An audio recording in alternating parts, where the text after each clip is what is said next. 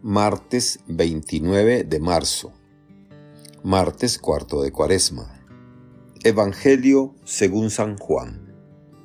Era un día de fiesta para los judíos cuando Jesús subió a Jerusalén. Hay en Jerusalén, junto a la puerta de las ovejas, una piscina llamada Betesda, en hebreo con cinco pórticos, bajo los cuales yacía una multitud de enfermos, ciegos, cojos y paralíticos, que esperaban la agitación del agua.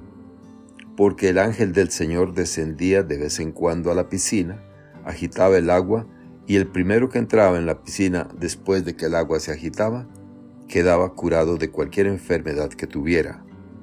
Entre ellos estaban un hombre que llevaba 38 años enfermo. Al verlo ahí tendido y sabiendo que ya llevaba mucho tiempo en el tal estado, Jesús le dijo, ¿Quieres curarte? Le respondió el enfermo, Señor, no tengo a nadie que me meta en la piscina cuando se agite el agua. Cuando logro llegar ya otro ha bajado antes que yo. Jesús le dijo, Levántate, toma tu camilla y anda. Al momento el hombre quedó curado, tomó su camilla y se puso a andar. Aquel día era sábado por eso los judíos le dijeron al que había sido curado, no te es lícito cargar tu camilla. Pero él contestó, el que me curó me dijo, toma tu camilla y anda. Ellos le preguntaron, ¿y quién es el que te dijo, toma tu camilla y anda?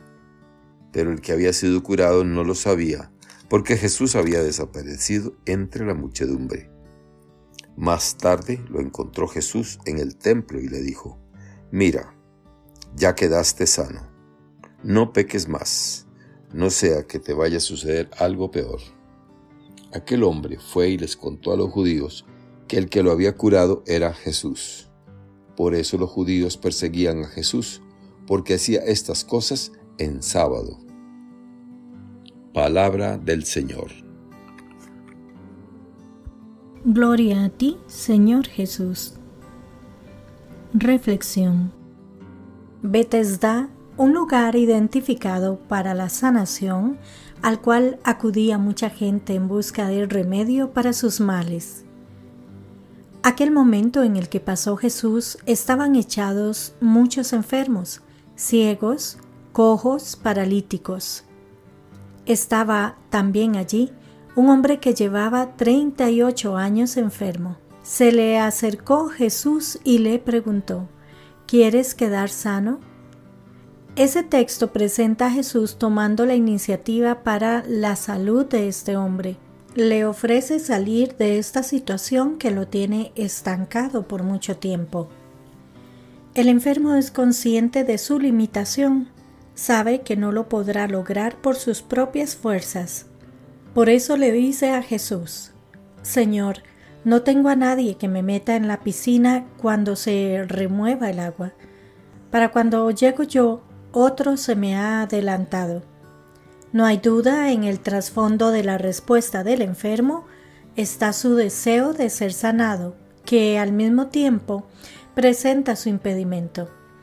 Jesús le concede el deseo y le ordena, levántate, toma tu camilla y echa a andar. Jesús casi siempre implica a la otra parte en la realización de sus signos. En este caso le pide al enfermo hacer algo por sí mismo. Por eso le dice, levántate, toma tu camilla y echa a andar. Ante la situación de injusticia, de pecado tanto personal como social, Dios toma la iniciativa para revertirla.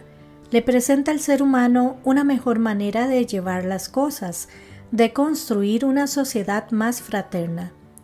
Sin embargo, dicha iniciativa apela a la responsabilidad humana para tomar libremente la opción.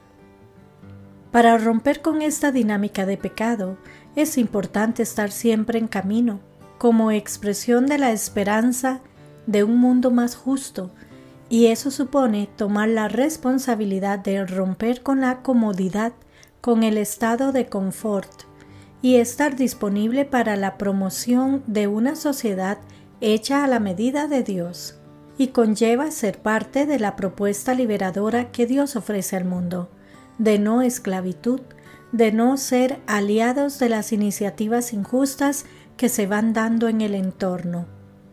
Levantarse, tomar su camilla y echar a andar remite a la gran frase de Jesús a la multitud, si alguno quiere venir en pos de mí, niéguese a sí mismo, tome su cruz cada día y sígame. Es aceptar ser liberado de las esclavitudes de este mundo, aprender a luchar contra sus dioses y sumarse al gran proyecto de Dios que ha comenzado con su Hijo Jesucristo. Jesús, en este texto, deja clara su preocupación por la exclusión social justificada por el sistema religioso de su tiempo. Por eso, presenta signos de inclusión social y desmonta el cimiento de las estructuras que les han negado a los pobres y excluidos la posibilidad de soñar en un mundo mejor.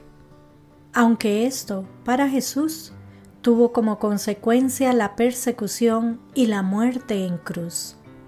Hermanas y hermanos, el Evangelio de hoy nos presenta a Jesús sanando a un hombre que llevaba 38 años enfermo. Toda una vida en aquella condición de parálisis y probablemente ya había perdido las esperanzas de sanar. Pero el encuentro con Jesús le cambia la vida por completo. Llama la atención el contexto en el que Jesús realiza el milagro está en Jerusalén, en el corazón de la fe judía. Es día de fiesta para los judíos y además es sábado. En lugar de estar en el templo, Jesús va a un lugar donde probablemente las personas pasaban porque tenían que hacerlo, pero nadie se detenía. Era un lugar de dolor y sufrimiento, bajo los pórticos yacía una multitud de enfermos, ciegos, cojos y paralíticos. ¿Quién querría estar allí? Solo Jesús puede tener esa iniciativa, pues es el lugar donde puede encontrarse con las personas más necesitadas. Movido por la compasión, Jesús tiene la iniciativa y pregunta al paralítico, ¿Quieres curarte? Antes de cualquier acción, Jesús se dirige a la voluntad del enfermo. No hará nada que violente la libertad del enfermo. Así es Dios con nosotros. Se acerca, toma la iniciativa, pero respeta nuestra voluntad y nuestra libertad. El mismo hecho de dejar a Dios entrar a nuestra vida es decisión nuestra él siempre desea hacerlo y se nos acerca, pero es decisión nuestra dejarlo entrar y actuar. Luego, con autoridad Jesús le ordena, levántate, toma tu camilla y echa a andar. Su palabra bastó para realizar el milagro. Y el enfermo, sin saber quién era Jesús, creyó en su palabra, se puso en pie tomó su camilla y se puso a caminar. Un encuentro y una palabra de Jesús cambió radicalmente la vida de aquel hombre.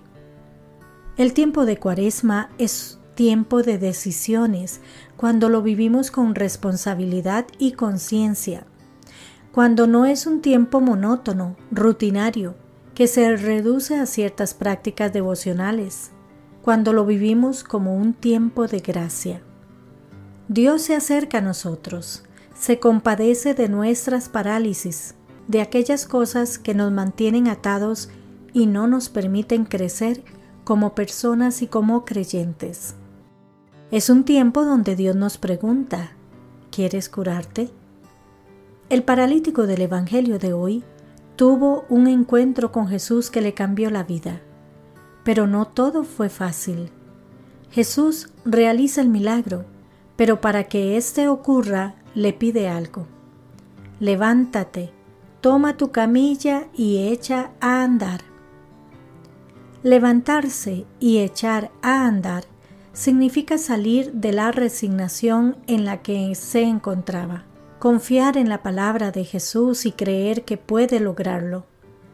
es dejar la zona de confort y ponerse en camino. Recuperó la salud y se tuvo que enfrentar a las autoridades religiosas. Se levantó y anduvo con la dignidad de un verdadero hijo de Dios. Pero le pusieron en el centro de atención. No fue fácil. Comenzaron las complicaciones que antes, en su situación de parálisis, no tenía. Hay un detalle interesante en el relato. Había muchos enfermos en la piscina, pero Jesús miró al paralítico en particular. Y éste respondió rápidamente, con el ansia acumulada durante 38 años. Consiguió ser sanado, comenzó una nueva vida. Esto nos indica que no importa cuánto tiempo tengan nuestras parálisis, nuestras frustraciones o resignaciones, hoy puede ser el día de nuestra sanación Hoy puede ser el día de levantarnos y echar a andar. Jesús sabía que ese hombre llevaba mucho tiempo allí, esperando la sanación. Le miró con los ojos llenos de amor y le tendió la mano. Con esa mirada nos mira a cada una y a cada uno de nosotros. Sabe que nos hace falta una sanación radical para liberarnos de nuestras parálisis que desde hace poco o mucho tiempo nos impiden seguirle con libertad. De nosotros depende aceptar o no esa sanación. Que Dios les bendiga y les proteja.